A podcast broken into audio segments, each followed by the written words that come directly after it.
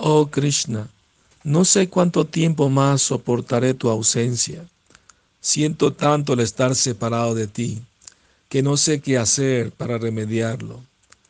Quiero depender siempre de tu misericordia, que siempre me guíe tu sabia mano, que nunca me olvide de ti, que al cantar el santo nombre sienta muy de cerca tu presencia, y así el dolor de la separación sea mitigado, y mi corazón se llene de amor por ti.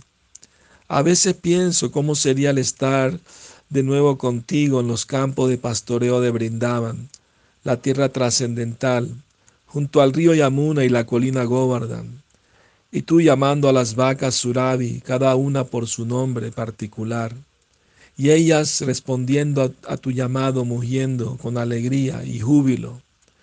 Los pastorcillos de vacas llevando sus meriendas y compartiendo contigo sus cachoris y lados mientras te sientas en el centro de ellos, sonriendo dulcemente. Ellos parecen los pétalos de una flor de loto y tú su verticilio. Y al atardecer regresas a la aldea de Brindaban junto con tus amigos, tocando la flauta y cantando canciones, mientras que otros niños bailan al compás de la música. Tú alabas sus actividades diciendo, muy bien hecho, muy bien hecho. Las gopis esperan en los balcones de sus casas tu llegada y al verte sus corazones se derriten de amor. Tú les sonríes mientras que ellas beben tu belleza a través de sus ojos de loto. Mientras tú estabas en el campo de pastoreo, ellas estaban absortas en pensamientos acerca de ti, preocupadas que te lastimaras tus suaves pies de loto al pisar las piedritas del camino. Solo al pensar en ello las hacía llorar. Cuán grande es su amor por ti. Su entrega y devoción no tiene paralelo ni límite. Y al llegar al pórtico de tu casa, salía Madre Yashoda a recibirte con los brazos abiertos y su sari mojado con gotas de leche de sus pechos que derramaba al sentir el afecto maternal. Y Nanda Maharaj te abrazaba y besaba, oliendo tu cabeza derramaba lágrimas de amor.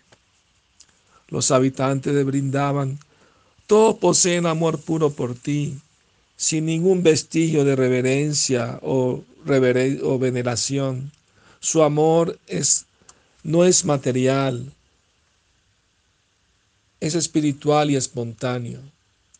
Hasta el río Yamuna para sus olas cuando pasas a su lado para recibir el polvo sagrado de, de tus pies de loto. Y otras veces levanta una flor de loto con sus olas y la deposita a tus pies de loto. Por la mañana vienen tus amigos a buscarte y uno de ellos te ayuda a vestirte poniéndote las campanillas en los pies. Tú juguetonamente le pegas con la flauta en la cabeza. Madre Ashoda te regaña, no trates así a tus amigos. Oh, ¿cuándo será el día en que cante tu santo nombre puramente y en éxtasis me sumerja en tus trascendentales pasatiempos, los cuales son eternos al igual que tu forma morada, asociados y en seres. Mi querido Señor, no sé cuánta felicidad y sufrimiento me aguardan en esta vida por mis actividades pasadas. Lo único que te pido es que mi devoción por ti aumente más y más y que siempre pueda seguir tu senda sin apartarme o desviarme del resto quiero depender siempre de tu infinita misericordia.